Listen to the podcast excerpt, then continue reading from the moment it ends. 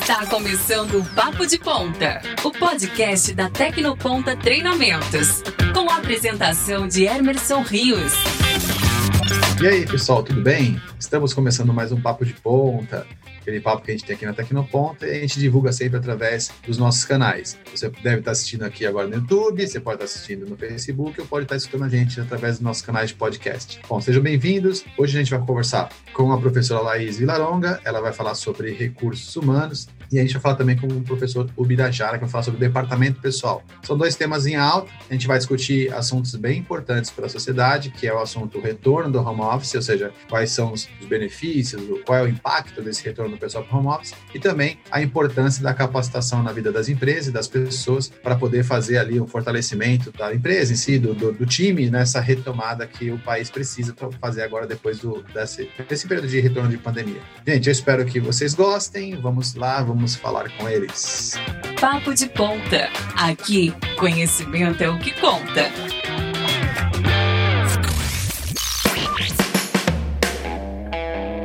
E aí, pessoal, como é que vocês estão? Tudo bem? Bem, graças a Deus. Tudo bem, graças a Deus. Olha só, a Laís estreando aqui no Papo de Ponta, nosso estúdio de Portugal. Quantas horas que a gente está de diferença agora, Laís? São quatro horas de diferença. Aqui é meio-dia e meia, vai dar meio-dia e meia agora. Sim. E aí é oito, oito e meia da manhã, né? Oito e meia tá da quatro, manhã. Quatro horas à frente. Tá é certo. Pesado. Tá frio aí? O verão tá começando, mas ainda é friozinho. Ainda dá para usar uma golinha, uma lãzinha, mas já tá esquentando já. Ah, já tá esquentando já? já. Ah, legal. Hoje o assunto é um dos assuntos meu, meus assuntos prediletos, né, de conversar, que é para falar sobre pessoas. E a gente aqui na Tecnoponta que a gente mais lida, né, com, com gente, né, com pessoas é, aprendendo, gente ensinando. Então, é um assunto que me, me chama muita atenção, é um assunto que eu gosto muito de falar. E aí eu chamei vocês dois porque o assunto de vocês é bem interligado e bem relacionado a isso. Eu queria que você explicasse um pouquinho, começando é, vamos pela, pelas damas, né? Então, primeiro a gente vai começar com a Laís, explicando um pouco de qual é a matéria com que você lida e falar um pouco sobre o seu trabalho, Laís, assim, a sua formação, o que, que você faz. Ok, então eu vou começar só uh, falando sobre a minha especialização. Eu sou administradora e estou finalizando agora, já produzindo a tese, eu faço mestrado em gestão de recursos humanos. Então, estou uh, aqui já há quase 10 anos no mercado de trabalho já, por aqui já fazia palestras para universidades, já dou aula já há um tempo. E recentemente eu me integrei agora na, na equipe da Tecnoponta para falar sobre RH. E RH é basicamente a alma de toda empresa, né? Porque toda empresa tem pessoas e quando a gente lida com pessoas, a gente fala sobre é, recursos humanos. Então, tudo que envolve a carreira das pessoas, é, as funções delas, o que, que elas vão fazer, o desenvolvimento profissional, o desenvolvimento pessoal, a expectativa, né? Alinhar as expectativas da empresa com a, as expectativas da pessoa. Isso é o nosso trabalho aqui da área de RH e a da área de DP do professor Birajara. Agora, o Birajara já cuida da parte mais de tudo bem, vocês podem tratar as pessoas como vocês quiserem, mas agora a gente tem que falar aqui dos direitos e das obrigações e como, a forma correta de fazer isso, né? Eu sou pós-graduado em gestão empresarial com ênfase em gestão de pessoas, até porque RH e DP eles andam interligados, andam juntos. É, o RH ele faz a capacitação do, do, do, colaborador, da pessoa que vai ser contratada, e o departamento pessoal trata de uma parte bem, de, como pode dizer assim, não é nem delicada, trata de uma parte que é a expectativa do colaborador o mês inteiro, que é o pagamento, né? Sim. E o nosso setor ele tem que estar sempre extremamente preparado, porque mensalmente, geralmente geram dúvidas de pagamento. Eu trabalho com departamento pessoal há, há 23 anos. Eu, já, eu comecei lá no, no, no, nos primórdios, onde a gente fazia seguro-desemprego, CAGED, tudo na mão, e hoje é uma ferramenta totalmente eletrônica. Com o que, que eu trabalho hoje? Hoje eu trabalho no, no, no, no setor portuário, com basicamente 6 mil cento e poucos avulsos e, e, atendimentos de 200 pessoas no mínimo diária que vem falar de pagamentos, de pagamentos que nós efetuamos diariamente. Então imagina a carga que a gente tem, imagina o, o feeling do que a gente tem que ter para atendimento de pessoas. A gente atende o maior porto da América Latina, então é, essa parte de gestão de pessoas, essa parte de ligada ao RH, tanto que o, que o meu setor é folha e, o, e, a nomenclatura do setor é RH de trabalhador portuário avulso. Então, não tem jeito. Quando a gente fala de RH, é, dificilmente você vai ver um, um, uma empresa onde fala assim, ó, existe o departamento pessoal mas automaticamente existe o RH. Né? Sim, então, sim, sim. Então é uma coisa que, que, como a Laís falou, é o início de tudo, é onde faz a capacitação do colaborador, é onde quando o colaborador tem dúvida vai procurar. É, é muito bacana e não tenho dúvida que a tendência daqui para frente é que o, o DPRH tem muito mais importância além do, do, do, do que já tem, devido às ferramentas novas que estão entrando, por exemplo, o e-social e o LGPD. Então é extremamente importante o RH para a empresa. É, sabe como eu enxergo? Eu enxergo assim. Eu enxergo gestão de pessoas como um guarda-chuvão e dentro da gestão de pessoas você tem lá o RH e o DP. Então, eu imagino que as pessoas que trabalham com DP fazem parte da gestão das pessoas, né? E o pessoal que trabalha também com RH também, porque olhando aqui mais pelo, pela minha trajetória, né, pela, pela minha vocação, pelo trabalho que eu faço, eu venho da área de tecnologia de informação, né? E da área de tecnologia de informação, embora também seja bacharel em administração, também tenho lá a minhas, o meu estudo na área de gestão, mas eu tenho 22 anos de trajetória de tecnologia e tal. E eu me lembro que no começo existiam três termos na, na, informática que chegou aqui no Brasil, a gente usava muito esses termos, ainda usa muito esses termos, mas quando eu fui estudar administração, eu, eu, aprendi que esses termos eles vêm da gestão, só que chegou no Brasil, a informática chegou no Brasil antes da, da ideia de gestão, né? Então a gente conheceu o primeiro computador para depois conhecer como fazer a gestão. E eram, são três termos que eu respeito bastante. Um que é o hardware, e quando se fala de hardware, na Tecnoponta, por exemplo, na cabeça da gente, quando fala de hardware, você já imagina um computador aberto. Mas, na verdade, hardware pra, na área da gestão é mesa, cadeira, computador, é, câmera, ar-condicionado, é, toda a estrutura que a empresa precisa ter, prédios, toda a estrutura que a empresa, a empresa precisa ter para funcionar é chamada de hardware. E software, que a gente também aprendeu no Brasil a chamar software ou programa de computador, software, na, na verdade, ele é, é a automação da metodologia de trabalho. Então, por exemplo, a Laís faz parte comigo do grupo de PMO da Tecnoponta, né? A gente fala sobre a metodologia que a gente vem melhorando, né? Criando os processos internos, fazendo as coisas funcionarem de forma mais normatizada. O software, na verdade, não é o programa de computador. O software, na verdade, ele é a automação do método de trabalho. Então, por exemplo, tá aqui no Ponta. Como é que a gente faz a, o processo desde da criação do curso, depois o processo de marketing, depois o processo de entrega desse curso, depois o pós-curso, tudo isso são processos determinados. E aí esse know-how da empresa é chamado de software. Mas aí vem a grande jogada. Quem faz o software são as pessoas. E aí vem o termo people, que no caso da tecnologia não é muito explorado. O pessoal geralmente pensa em people usuário, né? Ah, usuário é aquela pecinha entre a cadeira e o computador e tal.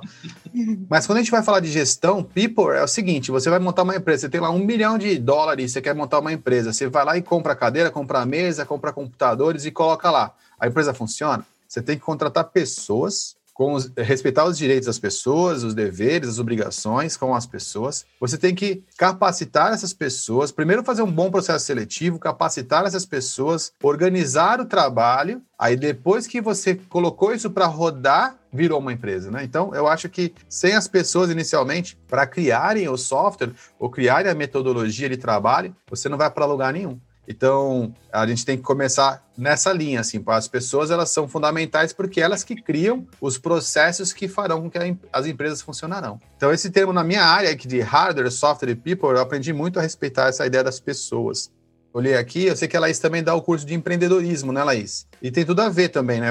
É, é, uma, é a pessoa trabalhando na empresa e a pessoa tentando voo solo, né, também. Né? A minha abordagem no RH é voltada muito para a estratégia empresarial, para resultados e produtividade. Porque não faz sentido você aplicar é, metodologias de recursos humanos só para deixar as pessoas felizes ou pra, só para causar uma boa imagem, se isso não traz resultado. Então, o empreendedorismo, que é a, a parte mais voltada para o empreendedor, para o gestor que está ali cuidando dos resultados da empresa, que quer fazer aquilo funcionar, ele pode também utilizar das práticas de recursos humanos para conseguir atingir os resultados que ele quer uma parte, um módulo do curso, inclusive, é falando sobre pessoas, sobre como a, a é, é, ter a ajuda das pessoas para conseguir atingir aqueles resultados. E o curso de gestão de recursos humanos, né? Eu também tenho lá uh, o curso de gestão do desempenho voltado para as competências, então a gente consegue fazer essa, essa união de recursos humanos voltados para resultado operacional, para resultado organizacional. Então eu acho sim que tem tudo a ver e, na minha opinião, todos os empreendedores deviam saber implantar essas técnicas para fazer com que as pessoas fiquem engajadas também e queiram, por si só, gerar resultado para a empresa.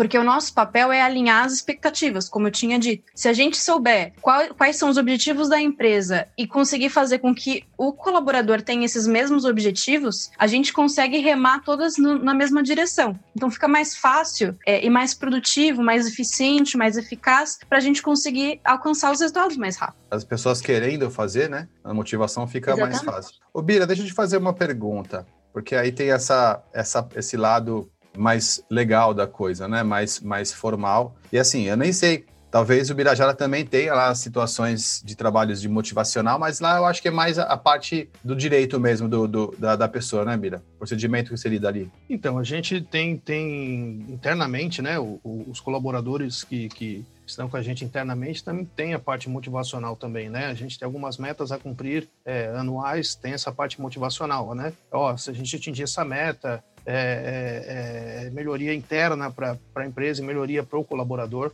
Mas a gente tem um cenário bem diferente. Para mim, é, eu estou lá há quase dois anos, para mim foi, foi bem gratificante está sendo, porque é um cenário totalmente diferente do que eu tenho. Eu tenho a parte CLT, a parte estrutural de dentro da empresa, mas eu tenho, como eu posso dizer para vocês, hoje em atividade, 3 mil, 3.100 mais ou menos pessoas que são avulsas, elas não têm registro, elas não têm obrigações de todo dia ter que ir lá e trabalhar. Elas têm lá as ofertas de trabalho, se engajam e, e, e pegam trabalho. Então a gente, além de ver essa parte de, de, pessoas do atendimento, também tem essa parte toda legal da coisa. Né? Ele trabalha no dia seguinte recebe, trabalha no dia seguinte recebe. Ele olha lá, está sendo pago corretamente, os encargos estão sendo processados corretamente. Então, é aquilo que a gente conversou no começo, né? O, o, o RH ele tem toda essa função dessa parte de trazer o colaborador, de, de, de motivá-lo, de, de treiná-lo. E nós, de folha da folha do pagamento, nós temos todo, toda essa parte legal, toda essa parte tributária da Folha que tá, tem que estar tá muito bem alinhada, porque eles não olham, eles conferem, eles querem entender quando há algo, algo que eles não, não, não, não têm um conhecimento. Então a gente tem toda essa parte, como você falou, Emerson, legal, essa parte toda tributada, toda essa parte de folha, e, eu, e essa parte avulso que eu volto a falar, é totalmente diferente de uma CLT. CLT a gente tem nossa rotina mensal, vai e executa a folha. Essa, essa parte avulsa não, a gente faz folha sim. diariamente. Segunda sim. a sexta eu faço folha. Então sim, é, é, é, é, bem, bem, bem complexo, né, essa parte e, e, e rico de, de, de experiência e, e, rico de conhecimento.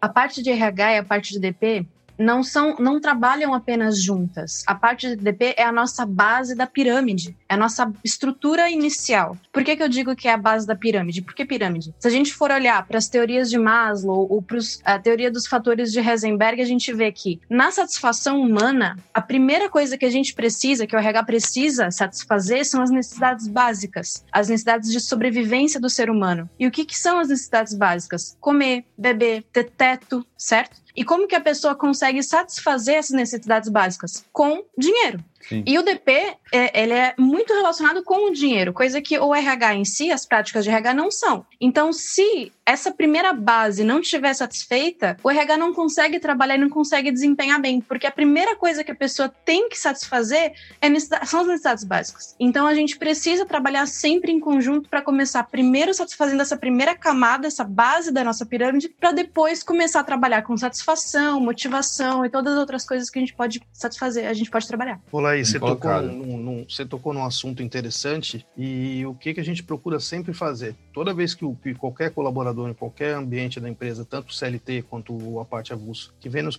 nos procurar para sanar suas dúvidas, ele tem que sair de lá com essas dúvidas sanadas. Não existe, ah, eu entendi, e isso já é um feeling que a gente tem de perceber que Hum, vem cá, creio que você não percebeu. Tem certeza? Tenho. Até para para encaixar no que você colocou. Essa satisfação dele quando pegar o, o contra-cheque, o lerite na mão, saber o que recebeu, até para dispor, realmente foi o que me combinaram, realmente está sendo feito. Se ele sai Sim. com dúvida, ele acaba, talvez, dentro do setor dele, para outras pessoas, dizendo: Ó, oh, fui lá, não me entenderam, não está legal, não é o que eu quero. Então, cai muito bem no que você falou. É, é, é, é, é o teto da pirâmide onde ele se satisfaz e dali por diante ele cria motivação, ele Exatamente. tem toda essa parte, vontade de, de, de crescer junto com, com, com, a empresa. O pico da nossa pirâmide é a realização pessoal. A pessoa está ali feliz com aquilo que, que ela faz, né? Tem a sensação de que ela vai para frente, ela tem a motivação dela, é bem intrínseco, né? Não depende da gente, é dela. Só que não adianta ela estar tá, é, realizada profissionalmente se a base da pirâmide dela tá falha. ela não vai se sentir realizada profissionalmente se ela estiver achando que recebe muito pouco para aquilo que ela faz e é injusto. Então a gente precisa do DP para poder ajudar a gente a ter a nossa base para a gente poder trabalhar.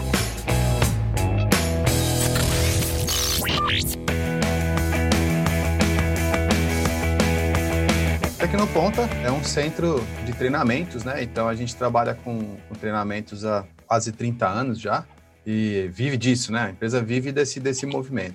Para o treinamento, o que é legal é, é, a gente entender o seguinte: muitas empresas hoje, assim, se você for pegar as maiores empresas do mundo, quando você vai falar assim, ah, pensa em três empresas, a maior empresa do mundo, ou, ou três ou quatro empresas, se for pensar, existe uma grande chance de você falar aí de algumas plataformas de mídia social, de você falar de algumas mercados chamado negócios disruptivos, né? E o que, eu, o que eu enxergo como empresário é um pouco disso. Eu vou explicar melhor o que é isso para poder contextualizar, né? No negócio normal, tradicional, pipeline, você tem um fornecedor onde você vai lá, compra o serviço e depois você vende o serviço para alguém. Por exemplo, vai, vou imaginar uma rede de hotéis, né? Então eles vão lá, eles estruturam os seus quartos, eles compram o serviço, estruturam os quartos, detêm o, o serviço dentro da estrutura depois eles vendem aquele serviço. No, no, no, negócio disruptivo, como é o Airbnb, por exemplo, eles não compram o serviço e, e, montam o quarto, eles pegam o fornecedor e colocam à disposição do cliente. Então eles saem do processo principal da operação e ficam mais para intermediar aquela relação. Por que eu estou falando isso? Porque eu tenho percebido, cada dia que passa, que essa relação está surgindo dentro da empresa. Então, na verdade, é, os, os, as pessoas de dentro da empresa, elas não são mais patrimônio como um computador, uma mesa. Eu já enxergo, e assim, é muito comum falar sobre isso, né? As, as pessoas de dentro da empresa, elas são clientes da empresa também. A gente, quando vai liderar e vai, vai tocar um, uma equipe, a gente tem que também se preocupar com a satisfação daquelas pessoas, porque, primeiro, elas detêm o conhecimento da tua empresa. Segundo, elas podem ser, se, ela, se você tiver um funcionário que for bem competente, ele interessa para o teu, teu concorrente. Então você também briga por esse cliente interno, né? Que é você ter, ter que ficar brigando por ele ali. Então as empresas hoje é, é elas precisam, de forma fundamental, se preocupar também, não só em captar cliente lá fora, como também conseguir manter o cliente interno, ou seja, manter uma equipe qualificada dentro da empresa. Na Tecnoponta, especificamente, nosso trabalho aqui é a qualificação. E eu queria que a visão, primeiro assim, só de forma introdutória, qual é a visão que é, a Laís, enquanto recursos humanos, tem na importância da qualificação? E também o Bira tem ali a importância da qualificação em relação ali a como, como um benefício, ou como, enfim, como é abordado isso. Para poder a gente começar esse bate-papo nessa linha de, da importância da qualificação. Até porque eu acho que as pessoas que estão assistindo a gente ou, ou estão escutando a gente vão sempre fazer essa relação. Bom, é, uma, é, um, é um centro de treinamento, está falando sobre pessoas, então é natural que a gente tenha que dar uma, uma maior, um maior esclarecimento sobre a importância da qualificação ali dentro e também saber como lidar com isso de forma institucional, motivacional ou de forma legal. Como você enxerga a, a, a qualificação nesse processo, Laís RH? Então, as empresas elas vêm investindo na, na qualificação por dois é, motivos principais. Primeiro, quando a pessoa entra, se ela já entra pronta, ela é uma pessoa cara. A pessoa já tem mestrado, já tem muita experiência. Uh, até a pessoa obter o conhecimento de negócio, é investimento que a empresa está fazendo ali naquela pessoa sem saber se realmente, com aqueles conhecimentos que ela tem, ela vai conseguir trazer resultado para a empresa. Porque ela ainda não conhece os processos, não conhece os clientes, não conhece a dinâmica, a cultura da empresa, então. Então, o que, que as empresas fazem? Contratam pessoas que estão no começo da carreira e investem nela para diminuir os custos de integração. Como, como assim os custos de integração? A, a empresa produz treinamentos internos ou fornece os treinamentos internos para as pessoas, elas estudam dentro da empresa e assim elas aprendem mais rápido. Como é que é que você estava falando aquela vez sobre as pessoas estão juntas no mesmo dia, na mesma hora? Como é que é aquela, aquela parábola que você falou? Locais ah, diferentes? É, são a diferença entre o home office e uma reunião, como nesse momento aqui, por exemplo, nós estamos fazendo uma reunião ao vivo. Treinamentos da Tecnoponta, por exemplo, são treinamentos ao vivo. Então, você tem a liberdade de estar em locais diferentes, mas você tem que estar na mesma hora porque é ao vivo. E quando você faz um, alguma coisa que é gravada, você também libera esse, essa opção também da pessoa poder ter a liberdade do tempo também. Isso, isso. O custo para você dar um treinamento para um grande número de pessoas, ou você gravar um treinamento e disponibilizar numa plataforma, ou uh, fazer a normatização desses processos, criar manuais, criar procedimentos, criar tutoriais, e-books, coisas do, do gênero, é muito mais barato do que você despender outro profissional que já é qualificado, que já tem experiência, que já produz, e essa pessoa vai deixar de produzir para formar uma pessoa que ainda está em período de experiência ou ainda está aprendendo, sendo que a gente não tem certeza ainda se essa pessoa vai ficar na empresa por muito tempo, se vai valer a pena. Então, eh, a empresa opta por dar esses treinamentos, investir nesses treinamentos para essas pessoas, para ter um custo é, mais é, baixo e um, um resultado maior. Então, o retorno sobre investimento ele é muito maior do que você contratar pessoas prontas e depois esperar que ela aprenda toda essa as coisas da empresa. Então a, as empresas elas estão cada vez mais investindo em treinamentos internos para poder ajudar a, a, empresa nessa questão. A Laís falou a respeito das pessoas estarem é, a empresa pegar uma pessoa e fazer aquele treinamento interno. Só que agora nessa fase de retomada, espero que a gente daqui para frente tenha uma uma, uma retomada no, no país, no mundo em si, né, por conta dessa saída dessa pandemia que não acaba nunca. A gente sabe da luta que está sendo o, mer o mercado ou a legislação, qual é a solução que a gente tem como empresário, de repente, para conseguir investir em treinamentos externos com algum nível de segurança, né? Porque você vai falar assim, olha, eu vou pegar um, uma pessoa que eu acabei de contratar e vou investir algum valor ali para poder dar um ou dois ou três ou cinco, sei lá, treinamentos para essa pessoa. E existe algum mecanismo legal na legislação em que a gente consiga garantir um mínimo de tempo ou como você enxerga, como você vê alguma solução nessa direção? O Emerson, é, algumas empresas, né, pode-se pode -se dizer que muitas delas, elas, elas têm um, um, como eu posso dizer, ela tem um procedimento interno quando ela investe no colaborador. Sim. Algumas vezes eles, eles, eles assinam algum termo, algum contrato, firmando que enquanto estiver fazendo a, a determinado curso ou se, se, se, se dá uma pós-graduação para o trabalhador ou algo nesse sentido, que ele acaba criando um vínculo, independente do que ele já tem de registro em carteira, vamos falar a parte mais técnica, acaba criando um vínculo que, se, se ele entender que durante esse período de qualificação ele atingiu um nível onde ele, ele acha que externamente ele, ele, ele tem mais, mais vantagem, mais chance de crescer, você consegue fazer um, um, um algo que amarre no sentido de tudo bem. Eu não sou, pulei, eu não, não sou obrigado a ficar com ninguém mas você vai Sim. ser obrigado a ressarcir a empresa do investimento que foi feito. Isso é, é uma coisa é, bilateral, ou seja, eu dou investimento, você, você, concorda com esse termo? Concordo, então ele tem ciência que enquanto ele estiver dentro do curso e, e também um período pós-curso, que é onde ele vai poder colocar em prática o que ele está aprendendo, ele tem um vínculo com a empresa de entender o seguinte: dentro desse período, se eu me desvincular por algum motivo,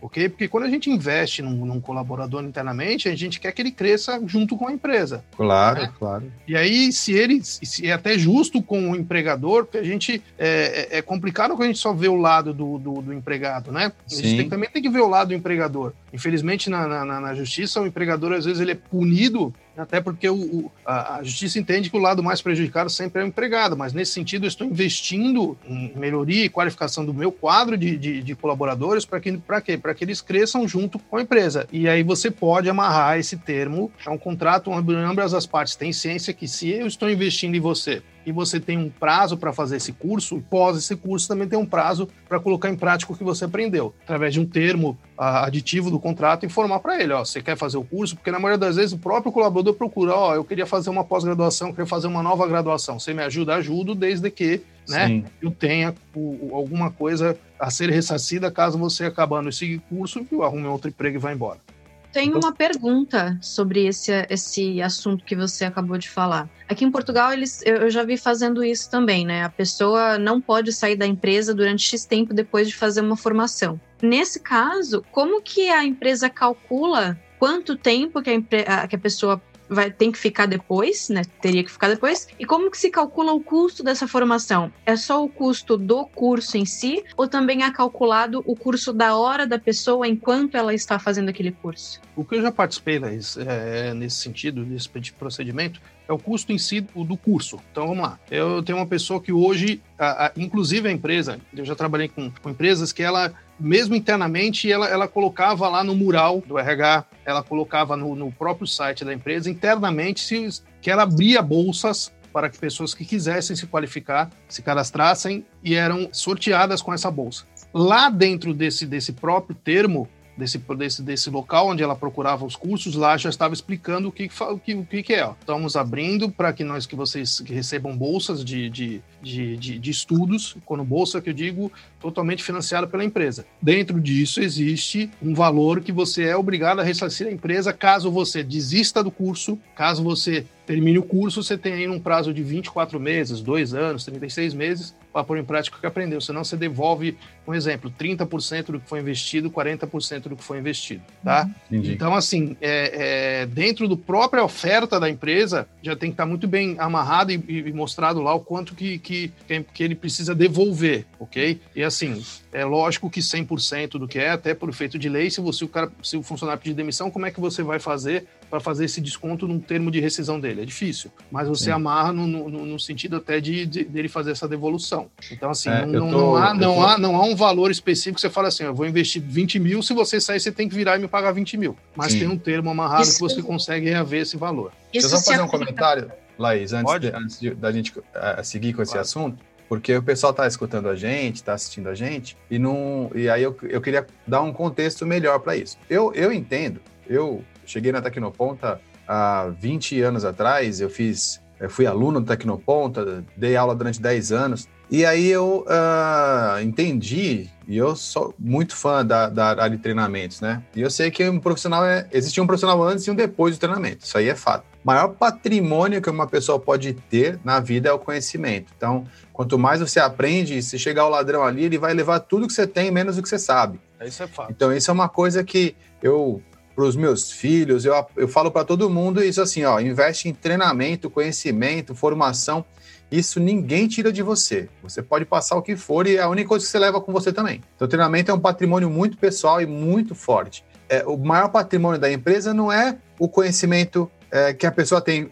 O maior patrimônio que a empresa tem é o conhecimento em si. Então, tem que fazer a gestão do conhecimento inteiro de uma forma, de uma forma completa e capacitar as pessoas para que elas fiquem com mais conhecimento é um dos investimentos que a empresa faz. Então, eu se, se eu tiver que conversar com uma série de, de empresários, eu vou informar, capacite seus profissionais, não importa como, a forma que você vai fazer isso. E se eu estiver conversando num boteco com um amigo meu, eu vou falar, cara, estuda, porque isso é a melhor coisa que, que pode, que transforma as pessoas. Então, eu tô falando isso por quê? Porque sempre quando a gente fala de treinamento, fala muito na pessoa que está sendo treinada. Só que a gente percebe uh, o nosso poder enquanto companhia aqui é ajudar o país a, a, se levantar depois dessa pandemia. E nesse, a, todos os nossos cursos são focados a conseguir ajudar nessa forma, da gente conseguir todo mundo sair dessa junto, e aí como equipe, como empresa, como time, né? E, e é fundamental que, que as empresas invistam em capacitação das pessoas para poder superar essas etapas, né? E também é as pessoas também têm essa, esse discernimento. Por isso que eu acho importante abordar esse assunto, para saber assim, a relação entre a empresa, até porque os alunos de RH, os alunos de DP, vêm aqui para aprender a lidar com o quê? Com pessoas que trabalham nas empresas, né? Por isso que eu estou abordando dessas duas formas. A, a visão do empreendedor, né? Do, do, da pessoa que é o empresário, e a visão do profissional que Sim. se beneficia daquilo ali,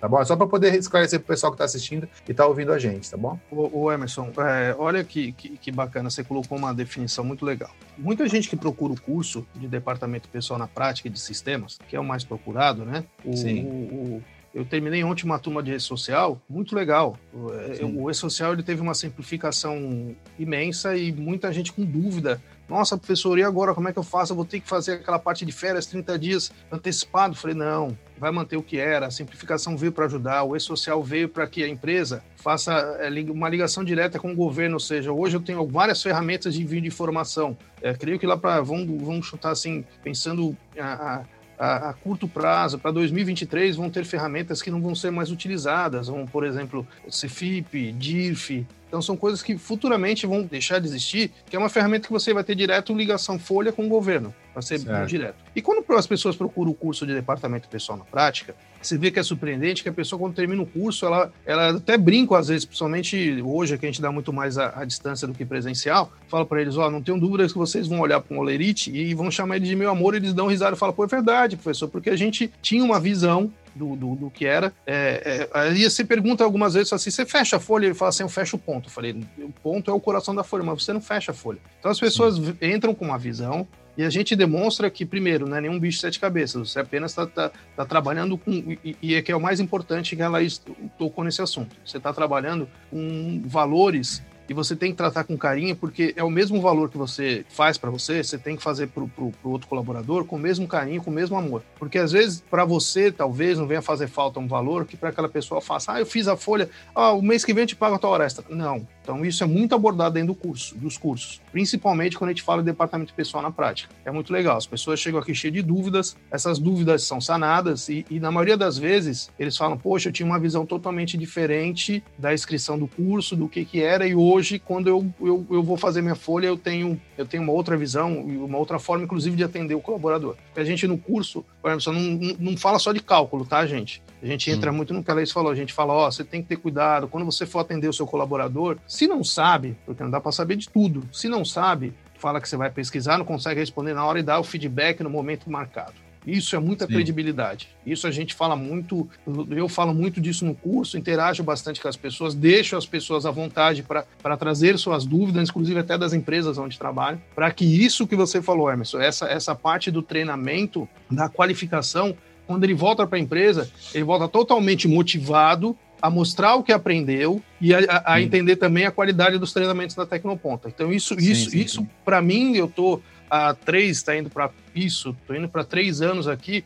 É, eu não tenho dúvida que, que na, quase que, que, que sempre isso acontece. As pessoas me procuram, às vezes, até no, no, no, contato particular, você acaba criando algumas amizades, as pessoas te procuram, falam, pô, professor, legal, tem uma dúvida, a gente ajuda, né? A gente não simplesmente não quebra, não, não, não termina o elo do, do, do, do do aluno tecnoponta não termina no elo quando encerra o treinamento. E na maioria das vezes a gente acaba abrindo, né? Só, só, só para você entender, Emerson, que legal uma, uma coisa. Teve uma empresa contratada por onde eu trabalho para abordar alguns assuntos. E tinha uma, umas quatro ou cinco pessoas participando desse, desse assunto. Workshop? E... Foi um workshop? É, foi um workshop. As pessoas participando para conversar. Quando apareceu o meu nome lá, que é um nome diferenciado, Birajara, não é muito comum, diferente Sim. da Laís, Emerson, já veio bombando no chatzinho. Não era o Birajara, professor Bira da Tecnoponto. Pô, Bira da Tecnoponto, Bira da Tecnoponto. Bira... Então eu acho isso muito bacana, né? Algumas fotos vocês colocam minha lá, o pessoal curte, fala, pô, puta, gostei do vídeo que colocou, que legal, tal. Alguns amigos Sim. meus já vieram fazer curso. Então, assim, o Emerson, eu acho de extrema importância que você está falando da qualificação do, do, do colaborador e, e, e, e, o, que ele, o que ele pode trazer e agregar à empresa quando ele sai daqui. Eu não tenho dúvida que 100% das pessoas que, não posso dizer que 100%, mas muita Sim. gente que faz os cursos aqui, eles voltam motivado para as empresas e sabem que, que e vou ser muito sério para você, eles sabem que tem a, a, essa parte tecnoponta influi muito na escolha dos treinamentos, tá, gente? Com certeza. Obrigado pelo merchan. Não, cara, tô te falando porque Isso aconteceu uma coisa que a gente tem que trazer, né, cara?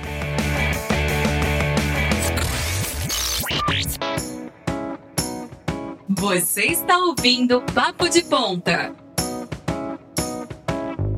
Quando a gente vai. A gente estava falando sobre os treinamentos e a parte do contrato, o termo aditivo do, do contrato, né? Isso eu entendo como adequado quando é um curso optativo e a pessoa quer fazer e ela quer estudar. Mas e quando a empresa, é, entre aspas, obriga a pessoa a fazer aquele treinamento, porque sem aquele treinamento ela não pode operar naquele novo projeto, ou naquele novo sistema?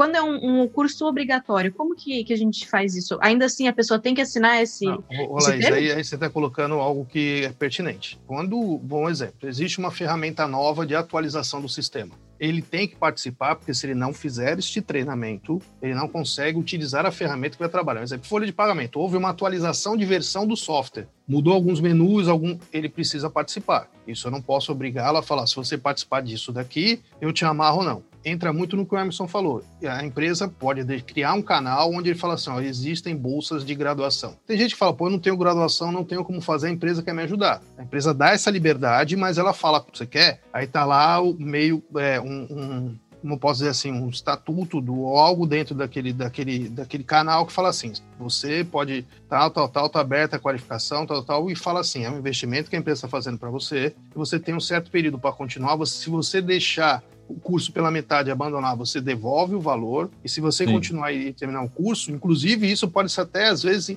é, é, atrelado a uma mudança de função, atrelado, uhum. ó, você terminando o curso, você tem mais chance de crescimento na empresa. Posso dar um exemplo de um caso que aconteceu recentemente comigo. Eu estou, junto com a empresa, implantando um sistema de gestão de desempenho, né, um programa novo nessa, nessa empresa. Aí as pessoas, os líderes, precisam avaliar o desempenho dos seus liderados. Só que eles não podem avaliar o desempenho sem antes fazer o curso de avaliação de desempenho para avaliadores, para aprender a avaliar, aprender a dar o feedback sem destruir a pessoa emocionalmente.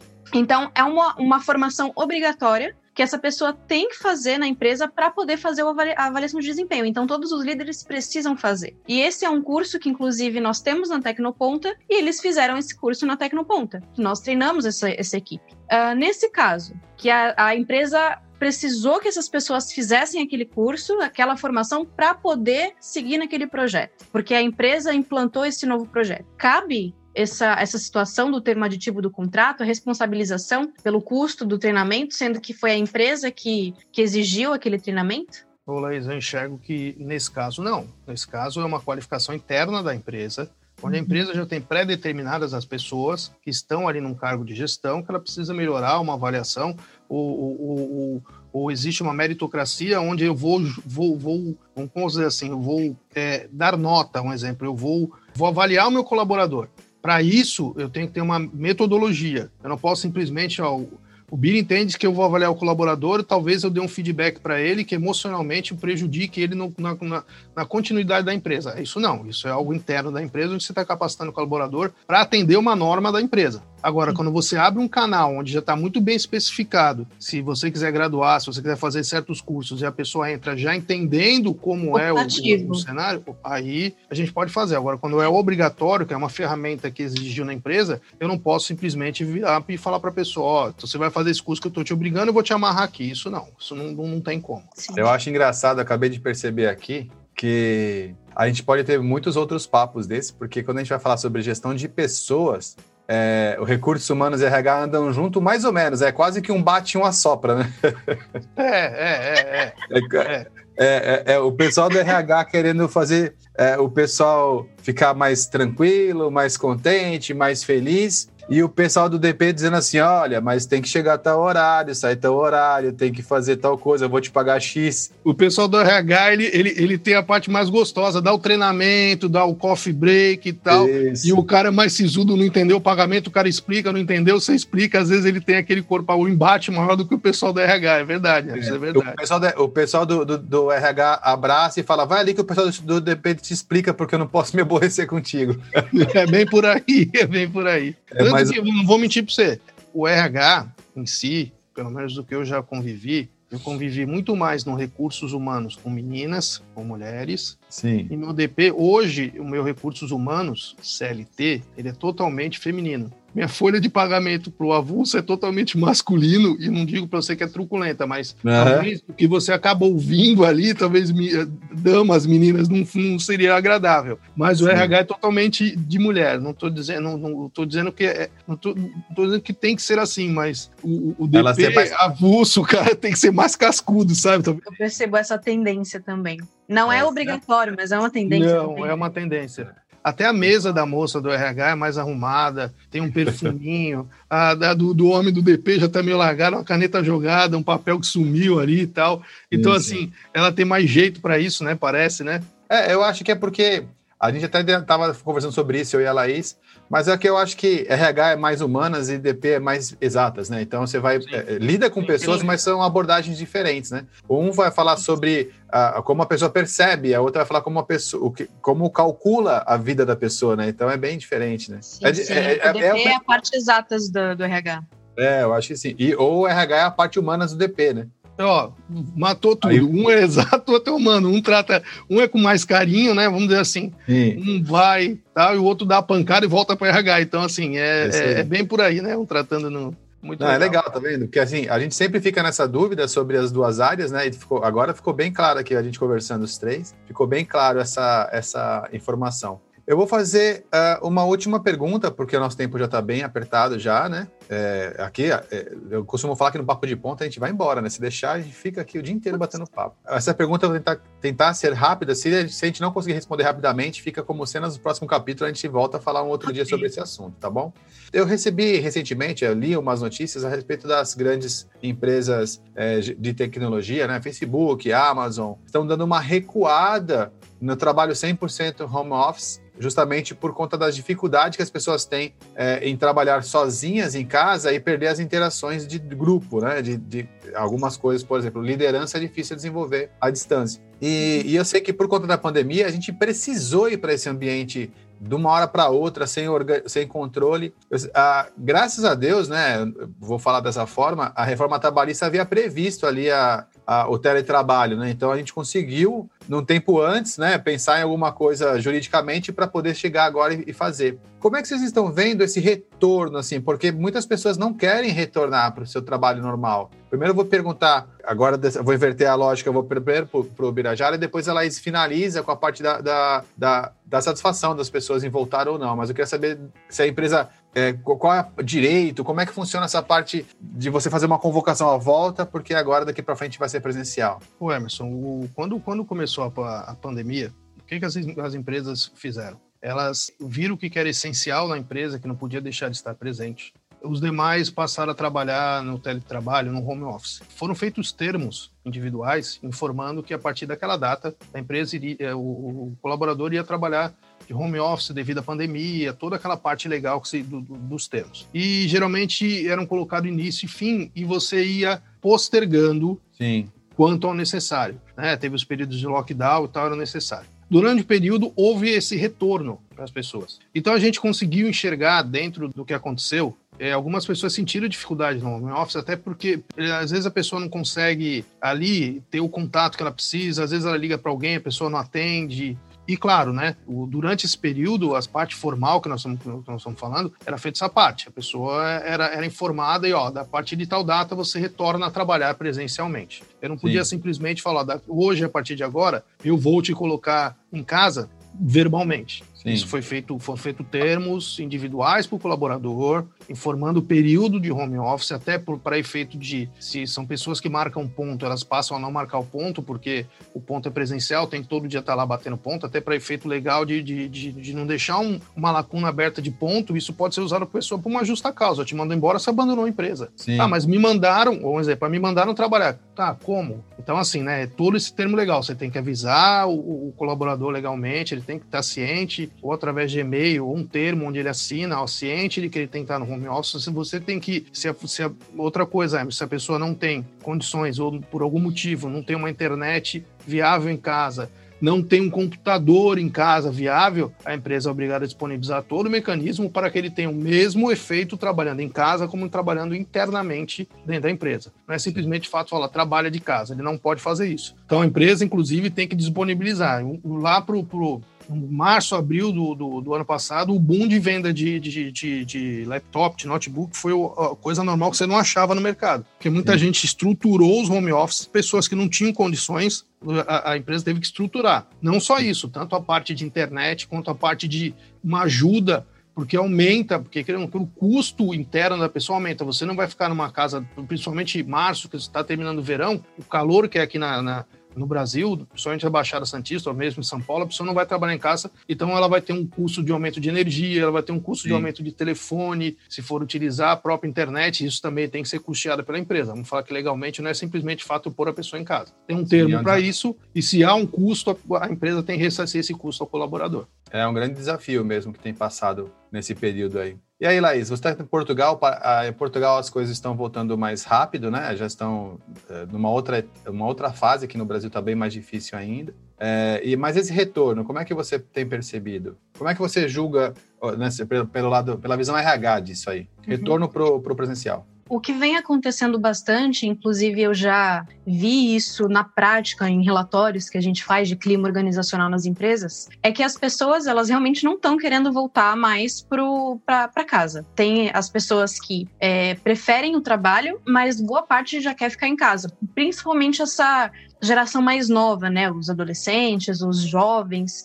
É, que preferem ficar no quarto trancado sem de pijama trabalhando, preferem trabalhar assim. Então, quando a gente está voltando para o presencial, a gente acaba tirando um, a sensação daquele é, é, aquele direito adquirido né, deles. Hum. Então, eles preferem é, ficar em casa e quando volta para trabalhar, já volta já insatisfeito, já volta já indignado, já volta reclamando da estrutura da empresa, reclamando do computador, porque o meu em casa era melhor, principalmente o, os gamers, né, que tem lá cadeira gamer e tudo mais, chega na empresa e não tem aquela estrutura. Sim. Então, o que, que eu percebo aqui, boa parte das empresas fazendo é desenvolvendo equipes home office e equipes presenciais. Então, eles redistribuíram as atividades, os projetos, de acordo com um perfil de cada colaborador. É, eu percebi que três competências novas tiveram que ser desenvolvidas para que a pessoa possa trabalhar de casa. Primeiro, a disciplina, a pontualidade e autogestão. Se essa pessoa que quer trabalhar de casa não tem essas três competências, ela não consegue trabalhar em equipe, porque ela não tem disciplina para ou, ou, bater o ponto eletronicamente, ou conferir as ordens de serviço, avançar os processos. Ela não tem pontualidade, ou seja, ela não, não entrega os projetos no, no tempo adequado, não tem ninguém ali pressionando ela. E a autogestão, ela não consegue é, é, ser proativa no que ela tem que fazer. Então, para trabalhar de casa, sem a supervisão direta de uma pessoa presencial, da equipe ali, todo mundo junto, sem essa sinergia, a pessoa tem que ter essas três competências. Então, as empresas conseguiram mapear essas competências e selecionaram as equipes que têm condições de trabalhar de casa, porque a produtividade acabou aumentando, porque além dela ter aquele perfil, ela tem essas competências. Então, a produtividade dessas equipes acabou subindo. Então, valeu a pena o investimento. Só que essas, a, o, o, outro perfil de pessoas que não tem essas competências e às vezes tem filho pequeno em casa ou não é tão legal assim trabalhar junto com o marido, esposa em casa, então preferem ir para a empresa porque se sentem é, que desempenham melhor na, na, empresa. Então, eles estão fazendo essa separação. E acabou que eu já vi casos aqui que os custos diminuíram para essas empresas para bancar as pessoas trabalhando de casa do que pagar o transporte ou outros seguros e outras é, é, coisas que a pessoa é, trabalha dentro de casa. Essas empresas elas estão fortalecendo muito mais o sistema de gestão delas. Principalmente estão implantando o sistema de gestão por competências e por desempenho. Então as pessoas elas entregam resultados não não medem mais o absenteísmo ou coisas do gênero é que são, é, é, pessoa chegar atrasada faltou não. Elas medem por resultado. A pessoa está entregando, a pessoa está cumprindo as metas, ela está gerando resultado? Se sim, não tem problema ficar em casa. Fica em casa que é até mais barato para mim. Então eu consigo perceber essa postura das empresas aqui em Portugal. Eu, eu já vi bastante caso assim. É naquela linha do não tem nada mais desigual do que tratar os desiguais de forma igual, né? Uhum. Então, eu entendi claramente, aprendi com, com essa tua explicação. Vou, vou começar a analisar dessa forma também, porque eu vejo que realmente uh, o home office ele aumenta o desempenho de alguns e, e cai o desempenho de outros, né? E quando você traz de volta para a empresa, também é a mesma situação, aumenta para um e cai para outros. Então, analisar isso de forma separada, até para poder pegar o perfil no processo seletivo, é fundamental nessa hora, né? Gente, nosso tempo já acabou aqui. Essa conversa eu acho que eu ficaria tendo com vocês o dia inteiro, sem brincadeira. Tá bem legal. Eu super. Mas a gente tem que ter um tempo, porque o pessoal também, quando assiste, quando escuta, também tem um tempo para dedicar, né? Uhum. Eu agradeço o tempo de vocês. É, muito obrigado pela, pela, pela disponibilidade. E eu quero ver vocês aqui outras vezes, tá bom? Pode deixar que eu volto. Legal, eu agradeço a oportunidade aí. Pode deixar que a gente volta também. Laís, prazer em conhecê-la, viu? Prazer em te conhecer também. É verdade, né? Esse, agora também tem, tem esse lado agora. Tá, a gente está com a Tecnoponta em Santos, Tecnoponta em São Paulo, a Tecnoponta Portugal, que está surgindo aí, no formato completamente à distância inicialmente. E, e, logo depois vem a Tecnoponta de São José dos Campos, que eu tenho anunciado já, que é uma meta para a gente, pra, é, ou para o final desse ano, ou para o começo do ano que vem, já está com a unidade funcionando lá. Gente, mais uma vez, obrigado. Então, a gente vai agora passar para o pessoal, depois o pessoal vai fazer perguntas e tal, e a gente dá uma sequência, tá bom? Muito obrigado e até mais, gente. Até mais. Muito obrigada, muito obrigada. Até mais. Tchau, tchau. Tchau, tchau.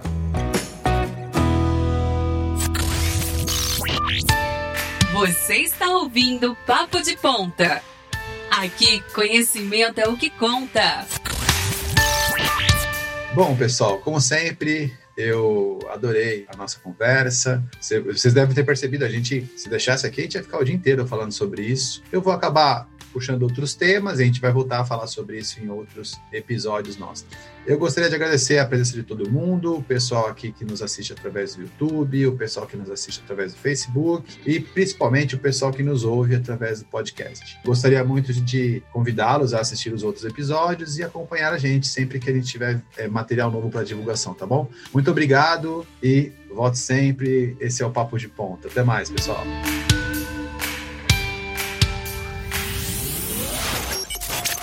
Invista em você através dos treinamentos oferecidos pela Tecnoponta e impulsione sua carreira.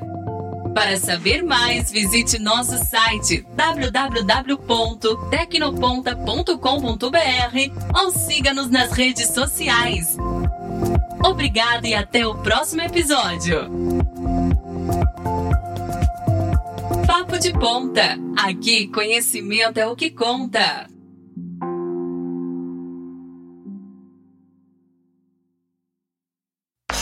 Este episódio foi editado pelo Nabecast. Saiba mais em www.nabecast.jp. Nabecast, conectando pessoas, desenvolvendo amizades, construindo parcerias e compartilhando vida através de podcasts.